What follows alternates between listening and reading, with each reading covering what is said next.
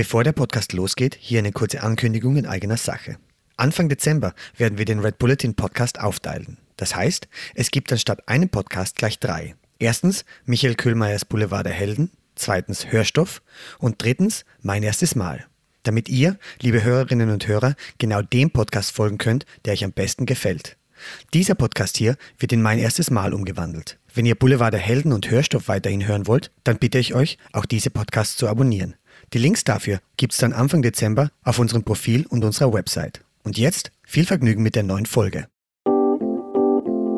Willkommen bei Mein erstes Mal, einem Podcast von The Red Bulletin, dem Magazin Abseits des Alltäglichen. Was haben Athleten, Abenteurer, Filmikonen und Popstars gemeinsam? Sie alle haben einmal klein angefangen. In unserem Podcast sprechen Persönlichkeiten über ihre Anfänge, über erste Versuche, frühe Erkenntnisse und kleine Siege auf dem Weg zum großen Erfolg. Wie du deine eigenen Talente erkennst, wie du Hindernisse überwindest und wie du dich motivierst, neue Abenteuer zu wagen. Das alles erfährst du hier von außergewöhnlichen Menschen. Heute zu Gast bei Mein erstes Mal die Standfrau Marie Morum. Im Gespräch mit Florian Obkircher, alles, was ich mache, will ich die Beste sein. Selbst wenn es nur heißt, kannst du die Tür ja auftreten, dann will ich die Tür so gut auftreten, wie kein anderer Mensch die auftritt. Ich habe immer so einen Anspruch an mich selbst, selbst wenn es die kleinsten Kleinigkeiten sind.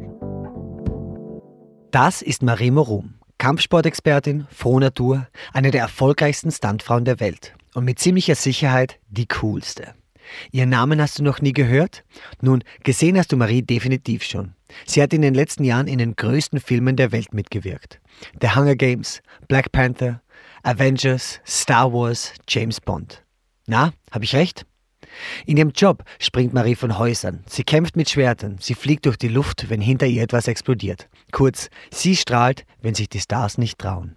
In meinem Interview mit ihr hat mir die 30-jährige Berlinerin erzählt, wie das so ist, mit Hollywood-Ikonen wie Halle Berry und Michael B. Jordan zu drehen, welchem Druck man als Stuntfrau ausgesetzt ist und wie wichtig es auch ist, im richtigen Moment Nein sagen zu können. Sie hat mir von dem ersten Filmdreh erzählt und von dem Anruf aus Amerika, der ihre Karriere ins Laufen gebracht hat. Am Anfang haben wir aber davon gesprochen, dass es genau genommen der Rat ihrer Mutter war, mit der Leichtathletik aufzuhören, der sie letztendlich zur Stuntfrau gemacht hat. Hallo Marie, willkommen zu meinem erstes Mal Podcast. Hallo, danke schön. Marie, heute sieht man dich kämpfen in Hollywood-Filmen, aber auch du hast mal klein angefangen, oder? Du hast in deiner Jugend erst Leichtathletik gemacht und dann zu Karate gewechselt. Kannst du dich an deine erste Karatestunde erinnern? Ja klar, daran kann ich mich erinnern, als wäre es gestern tatsächlich, in meiner allererste Karatestunde. Das war in Berlin-Friedrichshain und meine Mutter musste mich so lange überreden, dahin zu gehen. Ich wollte da gar nicht hin, ich wollte unbedingt Leichtathletik weitermachen und äh, habe mich dann überreden lassen, dachte, okay, ich probiere es mal aus. Und das war eine ganz große Klasse, es waren ganz viele Leute, ganz viele Kids da. Und äh, unser Trainer war sehr, sehr streng, sehr autoritär. Aber ähm, was wir da trainiert haben, hat mir so viel Spaß gemacht und ich war von Anfang an sehr, sehr gut darin. Und wenn man mhm. gut äh, in etwas ist, dann hat man ja eh viel mehr Spaß dran.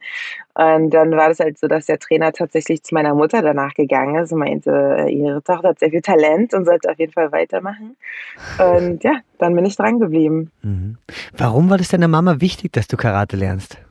Ja, das war so, dass äh, mein Bruder und ich damals in Berlin-Hohenschönhausen, im, wie nennt man das, in diesem ehemaligen olympischen Stützpunkt der DDR, da hatten wir uns damals unser Leichtathletiktraining und das war so eine Zeit, äh, Ende der 90er Jahre, Anfang 2000er, nee, es war sogar Ende 90er Jahre, glaube ich, äh, als wir angefangen haben, ja. Und es war noch relativ rechts in Berlin und wir beide als zwei schwarze Kids, sind da alleine mit der Straßenbahn hingefahren. Meine Mutter musste arbeiten, alleinerziehende Mutter. Die konnte sich das nicht leisten, irgendwo hinzufahren. Und dementsprechend haben wir echt immer sehr viel ähm, ähm, ja, Rassismus da erlebt und mussten immer auf, auf uns aufpassen. Was also für uns ganz normal war. Das war jetzt nicht, dass wir das irgendwie komisch fanden. So sind wir aufgewachsen. Das war für uns ganz normal. Was jetzt im Nachhinein das Schlimmste eigentlich an der ganzen Geschichte ist. Ja. Ähm, und ähm, ja, und dann hat mein Bruder, der war sehr groß und auch super sportlich und sehr, sehr talentiert. Und der hat dann angefangen, Basketball zu spielen. Das hat er für sich entdeckt, hat er äh, aus Amerika den Trend miterlebt und dann ist er zum Basketball und wollte gar nichts mehr mit Leichtathletik zu tun haben. Und dann war für meine Mutter klar, und da war ich ja noch sehr jung. Und ich war aber schon so gut, dass ich in, in der Leistungsklasse von Kids, die zwei Jahre älter waren als ich oder drei Jahre teilweise wow. mitgerannt bin. Deswegen konnte ich halt da mithalten. Aber ähm, ja, sie meinte dann, nee, das geht gar nicht. Du ähm, gehst da nicht alleine hin, was auch richtig ist. Und sie meinte, du musst dir was finden, was suchen, was hier ist. Ich will, dass du dich verteidigen kannst, dass du kämpfen kannst, dass du stark bist. Und das war direkt bei mir gegenüber von der Schule, war der Weltmeister in Karate, ähm, hat sie gelesen und dann hat sie mich dahin geschickt. Super. Was war dein erster Karate-Karrierehöhepunkt? Kannst du dich da erinnern? Ähm, ja, das war so, dass ähm, wir haben viel gekämpft. Also wir hatten ein Show-Team und wir hatten auch ein Kampfteam. Und ich war gleich in beiden Teams relativ früh. Und wir sind äh, durch Deutschland getourt, haben Shows gegeben. Damals die lange Nacht der Kampfkünste mitgemacht. Da haben wir ähm, so kleine Kids-Shows gegeben, die funny waren, aber trotzdem irgendwie cool. Und dann äh, habe ich auch die deutsche Meisterschaft gewonnen, relativ früh 2003 äh, im Vollkontakt Karate. Das war einer der, einer meiner größeren Erfolge. Aber dann, ähm, mein Trainer war auch Weltmeister im Penchak Silat, was eine Art von Kung Fu ist aus äh, mhm. Und ähm, das ist ganz groß in Indonesien, Malaysia, Singapur, ist ganz, ganz, ganz groß da drüben. Hier in Deutschland nicht so groß. Und es gab einen Wettkampf in Paris und da meinte er, ey, wollt ihr da teilnehmen? Und hat uns daraufhin trainiert. Dann haben wir halt angefangen, Penchaxilat zu trainieren äh, sind nach Paris gefahren und haben den Wettkampf auch noch gewonnen. Ich habe in meiner Gewichtsklasse gewonnen und meine Freundin Niki und Trainingspartnerin hat in ihrer Gewichtsklasse gewonnen. Was wir nicht wussten, war, dass das äh, gleichzeitig die Qualifikation für die Weltmeisterschaft in Singapur war. Dementsprechend waren wir jetzt qualifiziert, bei der Weltmeisterschaft zu kämpfen. Und äh, es war für mich so, dass ich, es war, es war ein ungünstiger Zeitpunkt, weil ich gerade die Diagnose bekommen habe, dass ich Skoliose habe, ganz stark und die Ärzte auch mich operieren wollten und äh, an der Wirbelsäule und so. Da war ich 13 und ich habe gesagt, nee, das mache ich auf gar keinen Fall. Also ich, Sport ist mein Leben, ich bewege mich so gerne, das kann ich nicht machen. Und meine Mutter hat mich da auch unterstützt. Und dann musste ich aber so ein Korsett tragen, so ein Plastikkorsett, was man irgendwie 24 oder 23 Stunden am Tag trägt. Nur beim Duschen und beim Training kann man das abmachen. Und für diese Eingewöhnungszeit musste ich eine Woche im Krankenhaus sein, um dieses dieses Hardcore-Plastikkorsett zu tragen. Und dann habe ich natürlich äh, gleich mal Training verpasst für die Weltmeisterschaft. Und wir hatten aber nicht viel Zeit. So. Und dann ähm, bin ich äh, raus und habe noch so viel trainiert wie möglich. Ich glaube, ich hatte sogar auch ein bisschen von der Schule frei bekommen. Und dann sind wir nach Singapur geflogen 2007. Waren da, glaube ich, zehn Tage oder zwei Wochen irgendwie so. Und ähm, ja, da habe ich dann 2007 die Junioren-Weltmeisterschaft auch im, im Vollkontakt-Kämpfen gewonnen. Und das war für mich so äh, in der Jugend, im Kampfsport einer der größten Erfolge, die ich hatte. Wow. Marie, kannst du dich an dein erstes Mal vor der Kamera erinnern? Äh, ja, kann ich tatsächlich. Also das allererste Mal war ich nicht als Stuntfrau vor der Kamera, sondern als Statistin im Hintergrund, als Kind. Und das, das kam so, dass ähm, die für den Film Ninja Assassin ganz viele Kids, Martial Arts, also Kampfsport-Kids gesucht haben in Berlin, die irgendwie dann im Hintergrund irgendwelche Formen laufen können oder einen kleinen Kampf, eine Kampfszene vorzeigen können, weil ähm, im Film gibt es so ein ähm, Waisenhaus, so ein Ninja-Waisenhaus. Mhm. Und wir waren halt einer der Ninja-Kids, da quasi, die da groß geworden sind. Und dafür haben die gecastet in ganz äh, Berlin. Und jetzt, lustigerweise, habe ich später erfahren, der Mann, der da gecastet hat, kann ich später noch zurückkommen, ist einer der Stunt-Koordinatoren gewesen, mit dem ich dann später gearbeitet habe. Also ganz, ganz crazy. Ja. Naja, jedenfalls ähm, haben die gecastet und ich hatte vier Castings, das weiß ich noch. Erst kamen die nur in unsere Schule und haben ein bisschen geguckt, in unser Dojo. Dann irgendwann haben die uns eingeladen zum dieses Casting, Komparsen-Casting-Büro und dann musste man irgendwas mit Waffen vorzeigen. Und zum Schluss gab es so ein riesiges Casting, wo die besten Kids aus Berlin alle waren. Und wir mussten dann dem Regisseur und den Stunt-Koordinatoren aus Amerika, die sind alle aus LA eingeflogen, mussten wir dann so unsere besten Skills zeigen. Und ich dachte, ja, ich war super selbstbewusst, weil ich habe ja auch schon Weltmeisterschaften gewonnen, konnte ja kämpfen und dachte, ich bin super. Und habe dann da so meine Moves gemacht und habe ganz schnell gemerkt, äh, das geht alles besser. ich habe dann gesehen, was die anderen gemacht haben Und dachte so, wow, das will ich können. So diese ganzen flashy Keks. Ich kam halt aus dem Traditionellen ah, und sehe auf einmal, wie alle rumspringen und twisten und ganz andere Moves machen, die ich noch nie gesehen habe. Und das fand ich so cool, dass ich da gleich mal ähm, ja, sofort wusste, das möchte ich lernen, so möchte ich werden, so wie die Kids.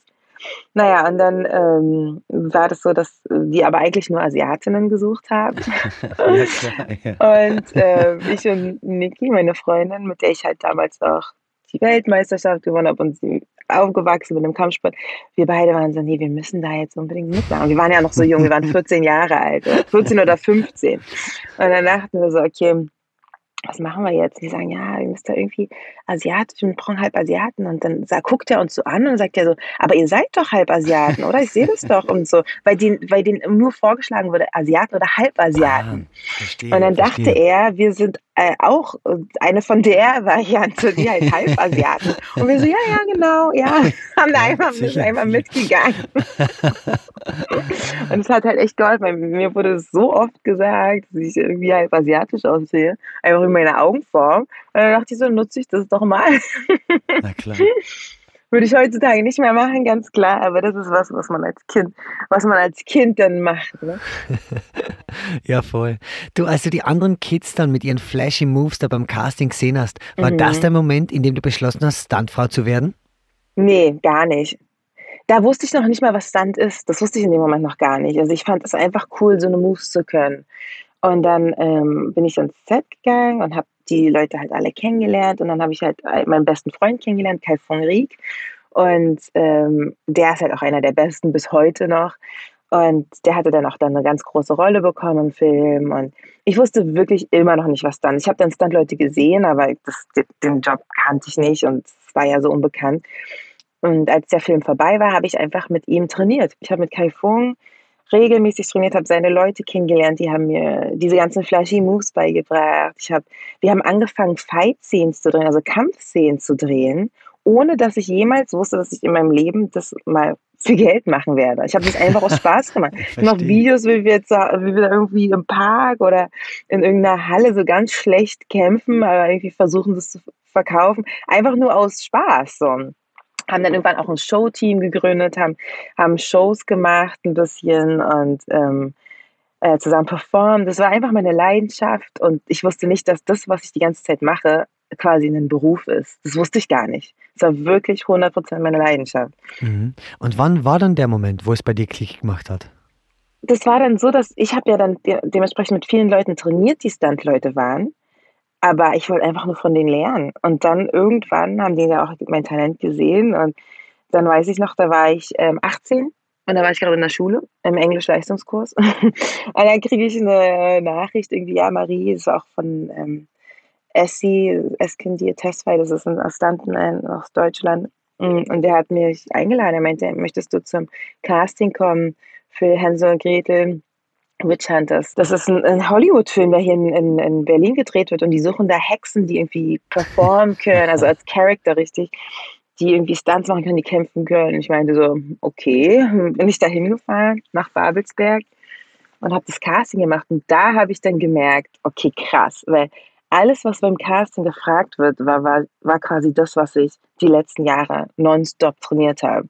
Also dann gab es irgendwie eine Station, wo du äh, fallen solltest. Und Kai Fung hat mir so krass dieses Fallen eingetrichtert. Und ich war immer so sauer auf ihn, weil es tut ja auch irgendwie weh und es ja, ist halt unangenehm, auf den Boden zu fallen. Und ich immer so, warum machen wir denn das? Ey, das nervt total. Ich will hier nicht hinfallen. Er so, doch, wir trainieren das jetzt und jetzt der Sturz und der Sturz und der Sturz. Und ich habe das immer so gehasst. Und dann, und dann, weil ich das nicht verstanden habe, warum wir das machen. Und, und dann komme ich da hin zum Casting, dann fragen die genau nach den Sachen, die ich die letzten Jahre trainiert habe dann sollte ich performen, dann sollte ich eine Kampfszene vorführen und ja, ganz, also als hätte das Schicksal das so gewusst, war ich halt wirklich super vorbereitet und konnte halt das Casting da super durchführen. Aber das ist ja verrückt. Du hast also den Beruf gelernt, quasi ohne zu wissen, dass du den Beruf lernst. Genau. Genau, ich wusste das nicht mal. Ich wusste, es war einfach echt nur mein Hobby. Ich wusste nicht, dass es ein Beruf ist. Gar nicht. ja. Das ist faszinierend. Ich frage Leute bei meinem erstes Mal ja oft, wie sie ihr Ding im Leben gefunden haben. Und da habe ich schon viele Geschichten gehört. Aber so wie deine, dass es dir quasi passiert ist, das ist mir noch nie untergekommen. Ja, ja, es ist wirklich passiert. Es ist wirklich passiert. Also dann natürlich, als ich dann den ersten Stuntjob gemacht habe, dann wusste ich, okay, glaube, das, obwohl, nee, da muss ich ehrlich sagen, das war einer der härtesten Jobs, die ich bis heute tatsächlich hatte, der erste Stuntjob. Weil man muss sagen, ich war 18 Jahre alt, ich war noch im Abitur, ich musste nebenbei für Klausuren lernen am Set, hatte aber irgendwie 14, 15 Stunden Drehtage, hatte keinen Schlaf, musste mega lange in der Maske sitzen, um dieses Hexen-Make-up hinzukriegen. Meine ganze Haut war irritiert. Das war, das war so ein schlimmer Dreh. Also es war ganz unangenehm, ganz schlimm, dass ich gedacht habe, ey, das mache ich nie wieder das war jetzt mal schön, das zu erfahren und hat auch gutes Geld verdient, aber ähm, ja, nicht nochmal. so, das war also, so war eigentlich meine Einstellung danach, weil das so, so schlimm war. Mhm. Und was ist da passiert, dass du trotzdem dran geblieben bist? Also auch nach diesem ersten Mal, das eigentlich gar nicht so angenehm war. Genau, das war dann so, dass ich dann tatsächlich schon die zweite Anfrage bekommen habe, gleich als ich fertig war. Und die zweite Anfrage war tatsächlich auch schon Halle Berry zu dubeln für Cloud wow. Atlas. Ja. Wow. Und das war damals meine Lieblingsschauspielerin. Ich habe Halle Berry geliebt, das war meine absolute Lieblingsschauspielerin. Ein großes Vorbild von mir auch gewesen. Und weil sie halt eine der ersten und einzigen schwarzen Frauen, die ja super lightskin ist, aber damals zu der Zeit war sie so die einzige mit erfolgreiche schwarze äh, Schauspielerin gewesen. Das heißt, das war so mit die einzige, die ein, auch ein Vorbild für, für Kids wie ich sein konnte. Klar. Und ähm, ja, und deswegen war das für mich natürlich so ganz klar, okay, den Job muss ich machen, den Job muss ich machen. Also, das war ganz klar. Dann war ich da gerade in Amerika, habe die Anfrage bekommen und äh, Halle Berry war auch viel dünner als ich, das heißt, ich habe erst und auch viel kleiner, aber das war nicht so schlimm. Ich habe dann ähm, erstmal ganz viel abgenommen und dann, äh, was heißt ganz viel, vielleicht fünf Kilo oder so. Und dann ähm, bin ich da zum Casting, dann habe ich, äh, wurde ich eingeladen zum nächsten Step, das war dann der Kameratest von den Regisseuren. Stand ich dann da und ich wusste gar nicht, was ein Kameratest ist. Ich stehe da und auf einmal kommt Halle Berry rein. Wirklich? ja, das war und hat sich dann neben mich Ich glaube, wir waren sogar zwei Mädels in der Auswahl, dann in der engeren Auswahl. Wir standen vor der Kamera und sie kam dann neben uns und hatte mich dann auch umarmt und hat dann so getan, das ist alles ganz normal. Und wir standen dann alle so nebeneinander und die Kamera testet dann halt so, ob du ein gutes Double bist oder nicht, ob, ob sie damit wegkommen oder nicht, also auch von der Hautfarbe und so. Mhm. Ist es eigentlich schwierig in deinem Job? Also du hast es angesprochen, dass du damals hast abnehmen müssen, um Halle Berry zu dubeln. Das passiert ja vermutlich öfters, dass man sich da in relativ kurzer Zeit verändern muss als Stuntfrau, um mehr so auszusehen wie die jeweilige Schauspielerin. Also das stelle ich mir sehr hart vor irgendwie. Das ist auch einer der härtesten Parts eigentlich in dem Business. Du musst dich andauernd körperlich verändern. Das ist quasi dein, dein Aussehen gehört nicht dir. Also es, ist, es wird nicht dir überlassen. Das ist dem Job überlassen, wie du jetzt rumläufst. Das ist tatsächlich so. Ähm, das musste ich auch schnell lernen. Also gerade das mit dem Abnehmen, weil ich bin von Natur aus sehr muskulös und breiter gebaut. Jetzt äh, ja, Muskulatur, das, also um Knochenbau. Und die Schauspieler, die ich damals gedubelt habe, waren alle so dünn. Es war ja auch so ein Trend, so dünn wie möglich zu sein. Das ist ja zum Glück hat sich das ein bisschen verändert. Und deswegen war ich irgendwie so einer konstanten Dauerdiät, was, oh was halt auch irgendwie äh, dann immer Stress war für mich. Aber ich hatte das große Glück, dass ich dann relativ oft auch Schauspieler gedubelt habe, die mehr waren als ich. Das heißt, dann kann man sich auch entspannen. Aber auch ja, ich musste meine Haare schon so oft schneiden und abnehmen und zunehmen nicht wirklich, weil dann kriegst du halt so einen Bodysuit an, der so ein bisschen größer ist und dann wird das so geklärt. Zum Glück das wurde ich zum Glück noch nicht gefragt. Ich glaube, das stelle ich mir auch nochmal hart vor, ey, wenn, wenn man gefragt wird, irgendwie 10 Kilo zuzunehmen. Wie war das? Weil ich denke mir, gerade auch damals hat es vermutlich im deutschen Film nicht so viele Möglichkeiten für dich als schwarze Frau gegeben, also was jetzt Doublrollen und so angeht. War das schwierig? Äh, kannst du mir von dieser Zeit erzählen? Ja, das war, das war dann eine schwierige Zeit. Also es ging halt ehrlich gesagt sehr, sehr steil los. Und dann ist es so ein bisschen abgeflacht, weil dann war das so, du bist total davon abhängig, welche Filme nach Berlin kommen. Wenn mhm. keine großen Filme nach Berlin kommen, dann arbeitest du nicht viel. Die deutschen Filme kann ich 90 Prozent der Zeit vergessen, weil wen soll ich denn dubeln im deutschen Fernsehen? Kann man an einer Hand abziehen, wie oft das in zehn Jahren passiert, so nach dem Motto. Ähm, und dann auch, dann gibt es ja auch die Möglichkeit als dann Actor, als dann Performer, also dann spielst du halt eine kleine Rolle oder du bist, dann suchen die halt Leute zum Beispiel, die ähm, gut kämpfen können und dann noch äh, acten können. Das, das gibt es auch ganz oft. Aber dafür konnte ich auch ganz wenig eingesetzt werden, weil es dann irgendwie hieß, das ist jetzt ein Film im Zweiten Weltkrieg oder im Ersten Weltkrieg oder Verstehe. irgendwie so eine historische Sache. Da gibt es halt niemanden in Deutschland, der so aussieht wie ich. Was totaler Quatsch ist, das stimmt gar nicht. Also es gibt, es, es, es gab sehr, sehr viele schwarze Menschen in Deutschland zu der Zeit, aber die Filme wollen es einfach nicht repräsentiert. Und das war dann schon so für mich schwierig, weil ich immer wieder diese Absage bekommen habe. Und auch so richtig hart, wärst du doch, wärst du ein bisschen heller, dann wärst du auch dabei. So eine Sache. Krass. Ja, dann war ich ein bisschen demotiviert, weil ich hatte so, ich habe so viel trainiert, ich war so hungrig und ich war so gut. Ich weiß, es war so ein Level irgendwann, da habe ich auch an der Uni Potsdam studiert und habe die Halle, ich habe da eigentlich nur studiert, um die ganze Zeit trainieren zu können. Ich habe Sport und Therapie und Prävention studiert und war quasi jeden Tag in der Turnhalle. Ich habe in der Turnhalle da gelebt. Kann man meine Kommilitonen fragen. in jeder Freistunde war ich in der Turnhalle äh, und habe so viel trainiert und habe einfach nur auf meine Chance gewartet, weil und das, das was so traurig war, war wenn die großen Filme nach Berlin kamen, wie zum Beispiel Civil War oder Hunger Games, dann kamen die schon mit ihrem Stunt-Team aus Amerika, mit den guten Leuten und haben dich dann nur noch gebucht, um irgendwie im Hintergrund erschossen zu werden oder hier vielleicht noch mal kurz eine Explosion auf eine Explosion zu reagieren oder mal mit dem Auto irgendwo lang zu fahren.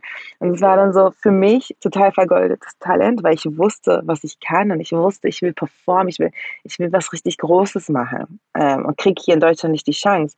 Und habe immer gesagt, ich will nach Amerika, ich will nach Amerika. Und mir wurde immer gesagt, Marie, das ist Quatsch. Also das, das schaffst du nicht. Das geht nicht. So. Nach Amerika wollen sie alle.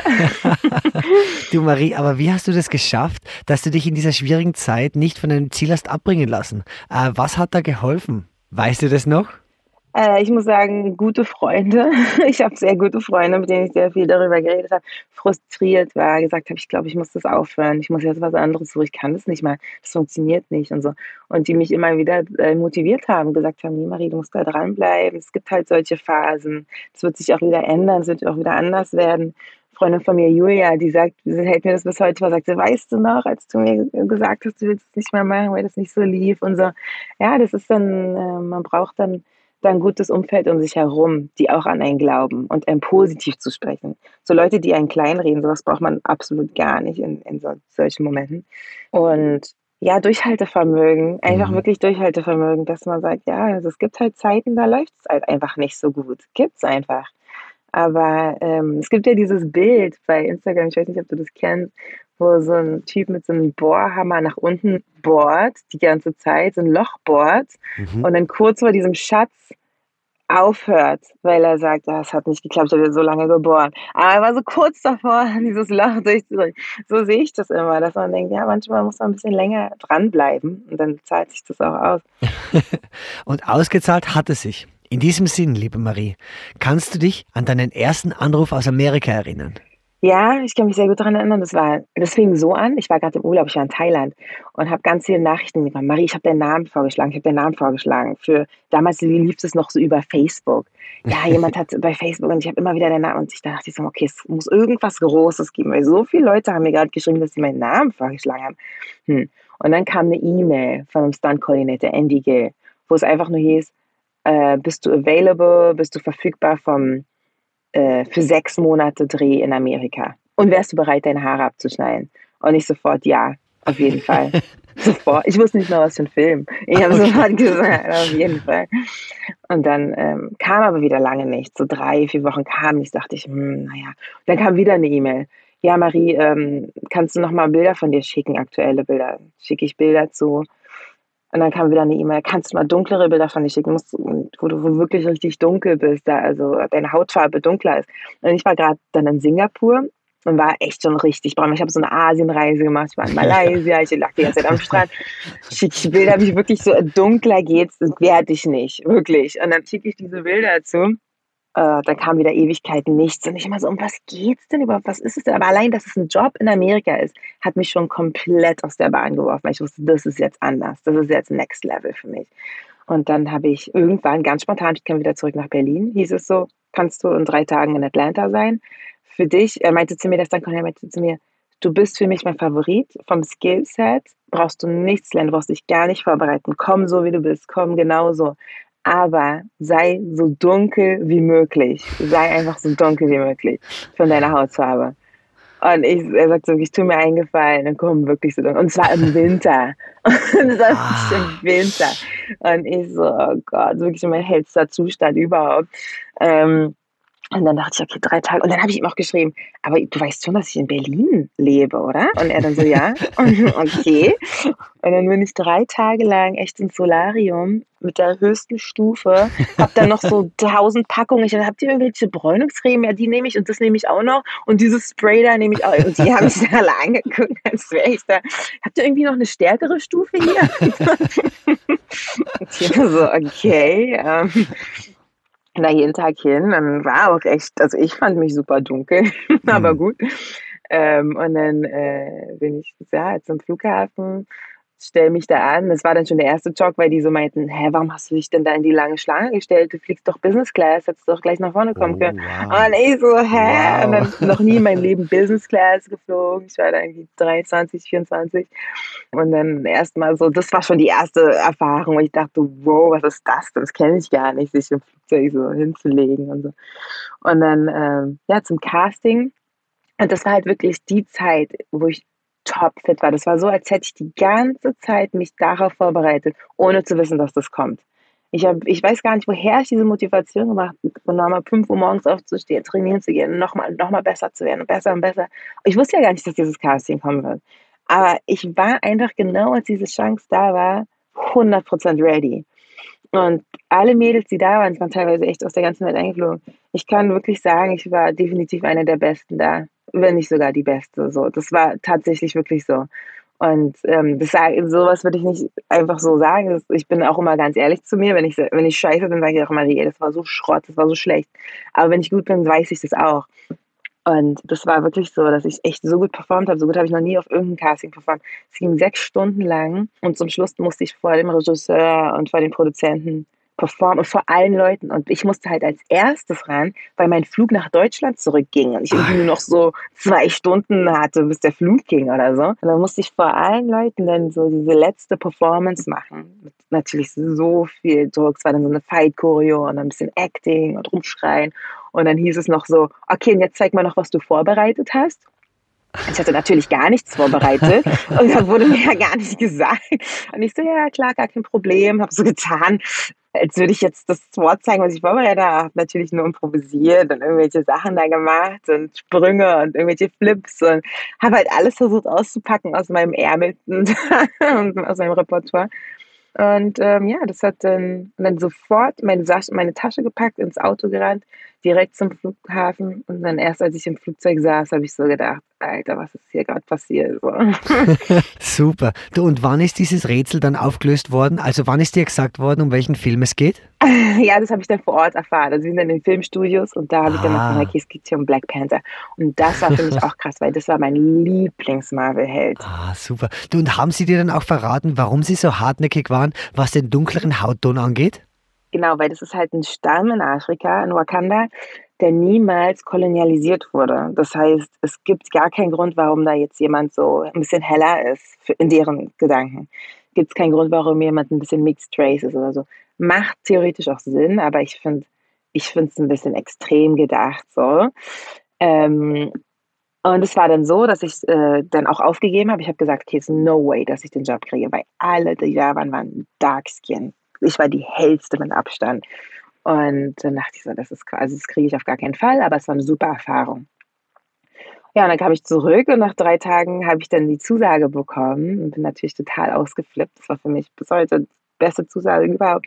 Aber was ich sagen muss, ist, was ich später erfahren habe, am allerletzten Drehtag, hat mir der Stunt-Coordinator erzählt, dass es wirklich, er hat so hart für mich gekämpft, weil der Regisseur, er wollte das nicht, der wollte mich nicht buchen. Ryan Coogler hat gesagt, das macht keinen Sinn, wir müssen echt Dark-Skin-Leute hier featuren. So. Keiner ist so leid in einem Land, das nicht kolonialisiert wurde. Und dann hat der Stunt-Coordinator gesagt, sie ist mein Favorit, sie ist für mich die Beste, sie muss dabei sein. Und das ist mein Joker. Lass uns das so machen. Ich nehme einen Joker, du nimmst einen Joker. Weil der Regisseur wollte jemanden haben, der standmäßig nicht gut ist, aber den perfekten Look hatte. Verstehe. Und dann haben die sich so geeinigt und hatten so einen Deal miteinander. Ach so, und was er mir auch erzählt hat, ist, dass er viermal mich vorgeschlagen hat. Er hatte erst ein Foto von mir gezeigt und der Regisseur meinte, nee, ist zu hell. Dann hat er mir noch, hat er mir so ein Foto, wo ich ein bisschen dunkler war, gezeigt. Und er meinte so, ah, nee, nee, die ist auch zu hell und hat immer wieder geteilt, welchen anderer Mensch. Und deswegen hatte Verstehe. er in der E-Mail immer geschrieben, hast du noch Bilder, wo du dunkler bist?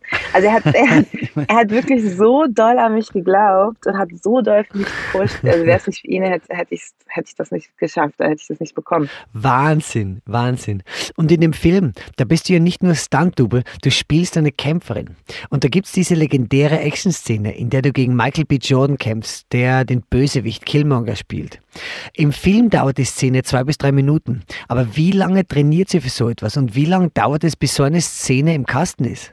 Also es ging dann relativ schnell. Es war dann so, dass wir mit dem Stunt-Training angefangen haben und da meinte dann der Stunt-Koordinator direkt, okay, du, du und du, ihr drei macht den Kampf mit ähm, Killmonger. Und dann haben wir direkt darauf angefangen zu trainieren, monatelang eigentlich, immer wieder verbessert. Dann haben wir das gedreht, Previs nennt man das, also Pre-Visualization. Das heißt, ähm, das wird gedreht, gefilmt in, der, in den Proben so, wie es im Film aussehen könnte. Das, das poste ich manchmal auf Instagram, diese Videos, die man da im Film, im, Training dreht.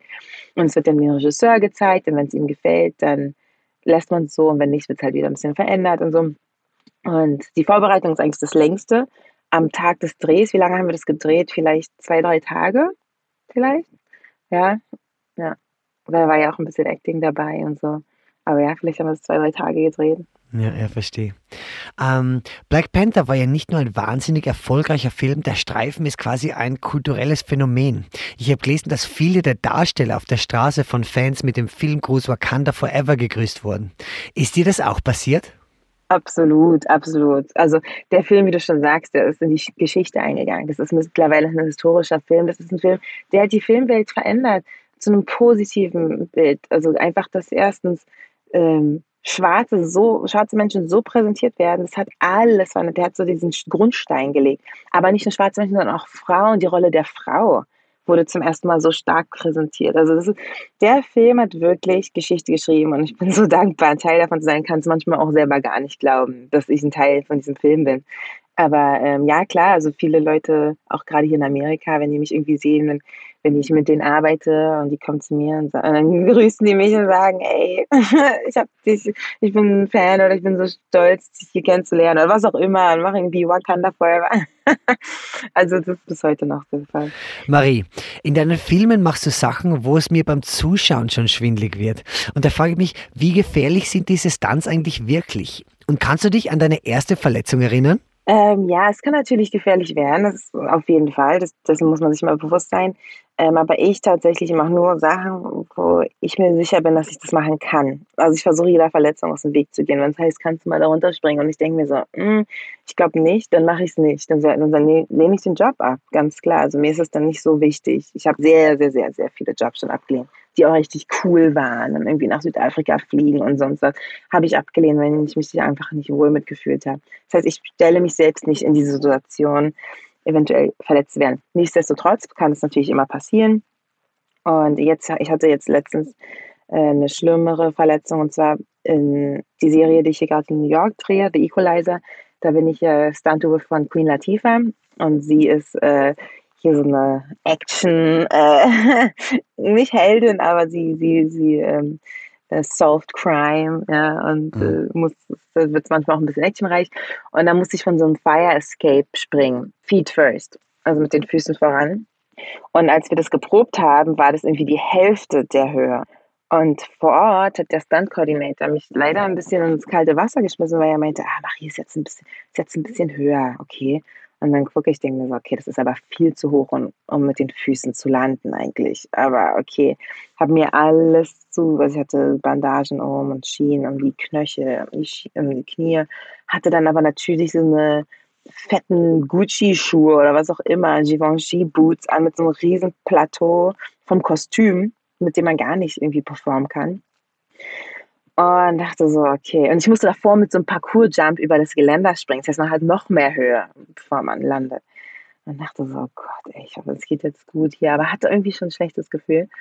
Und dann äh, bin ich gesprungen und wir hatten Kartons unten aufgestellt und die sind nicht zusammengebrochen.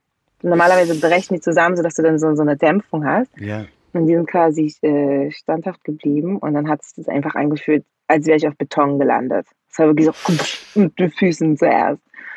Und dann hat es sofort geknallt. Ich habe sofort knallen hören. Und dachte so, oh, shit. Und dann hat der Stuntmanager so gesagt. Und ich musste noch weiterspielen, die Szene noch weiterspielen. Er hatte so krass Schmerzen. Ja, musste dann noch so kurz so, ah, so verstecken, um noch irgendwie die Szene zu Ende zu machen, dass ich Cut höre. Und dann, ähm, und dann ähm, hat er mich gefragt, kannst du nochmal? Ich so, auf gar keinen Fall, kann ich nicht. Und dann äh, wurde ich verarztet und so weiter. Und dann hieß es so, Marie, du hast jetzt eine halbe Stunde und dann musst du hier noch die anderen Szenen spielen. Und wo es irgendwie so gegen ein Auto hinterher zu rennen und von der Leiter zu springen und diese Landung zu overlappen und so. Und ich so, ey, gebt mir alle Schmerzmittel, die ihr habt. Irgendwie hatten sie nur so Advil, was ganz Leichtes. Okay, gib mir das. Ich kann jetzt nichts an, sonst geht's gar nicht. Ich habe so starke Schmerzen. Und ich bin jetzt eigentlich nicht so schmerzempfindlich. Und dann, äh, ja, habe ich das genommen und habe dann echt noch die Szenen zu Ende gedreht, wie ich da dem Auto hinterher renne ein paar Mal.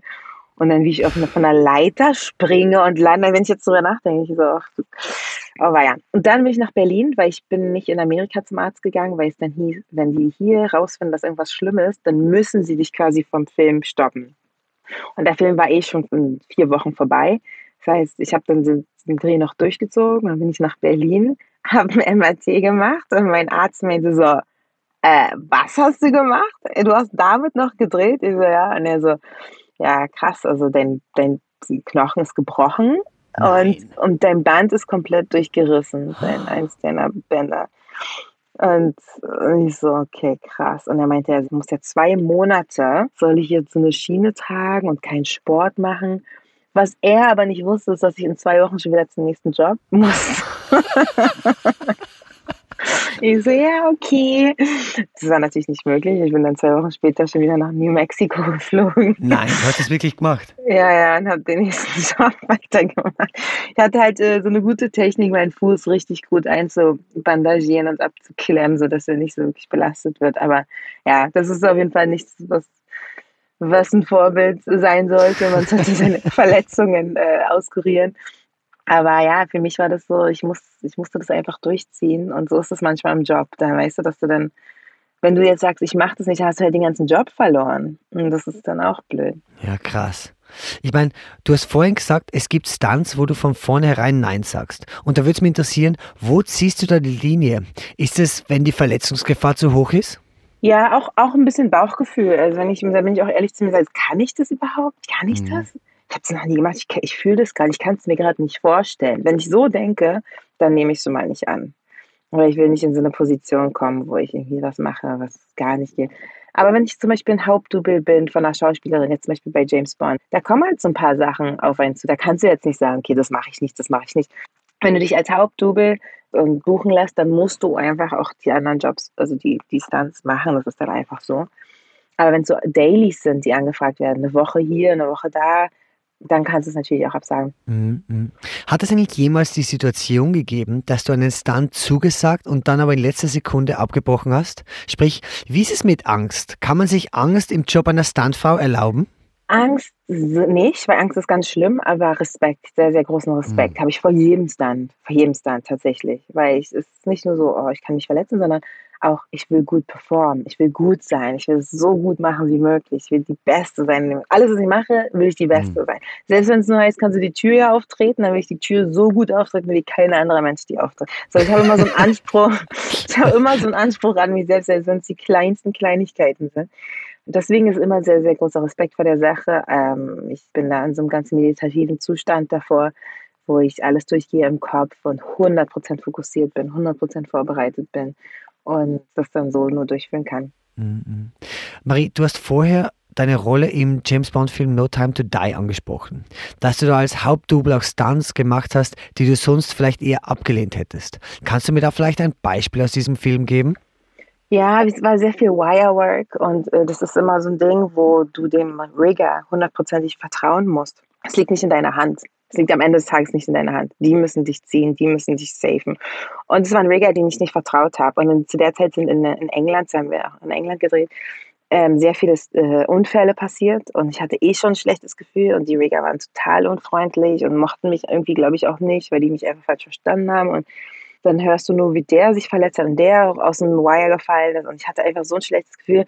Wäre ich jetzt nicht das Hautdube gewesen, hätte ich gesagt, ey, den Job mache ich jetzt hier nicht, weil es echt auch harte Sachen, also von ganz oben, so ein Freefall, kurz vom Boden wirst du gefangen und so eine Sachen, das ist so, da musst du echt den Leuten hundertprozentig vertrauen äh, oder von Haus zu Haus gezogen werden. Das ist natürlich auch krass, wenn da irgendwie zu viel. Und da sind auch Unfälle passiert. Da habe ich auch einmal einen schlimmen Whiplash gehabt, Rippenprellung und so, weil das Harness so doll, also ich in so, ein, in so ein totes Ende gezogen wurde, weil das Wire sich irgendwie ver, verhakt hat. Das war wie so ein Autounfall quasi. Also wirklich von schneller äh, Geschwindigkeit in so ein Stop aus dem Nichts, weil das Wire irgendwo eingeklemmt war.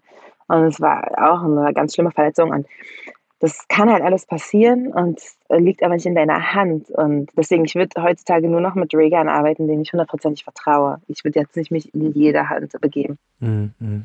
Marie, was mich jetzt noch interessieren würde, du machst in deinem Beruf ja die ärgsten Sachen. Du springst von Häusern, du kämpfst und so weiter.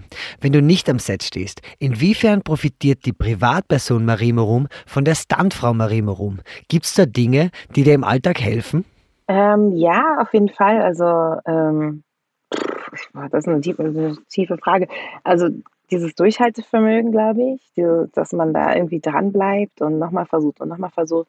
Ähm, dieses Training an sich ist sowas, was sich in meinem Leben sehr positiv äußert.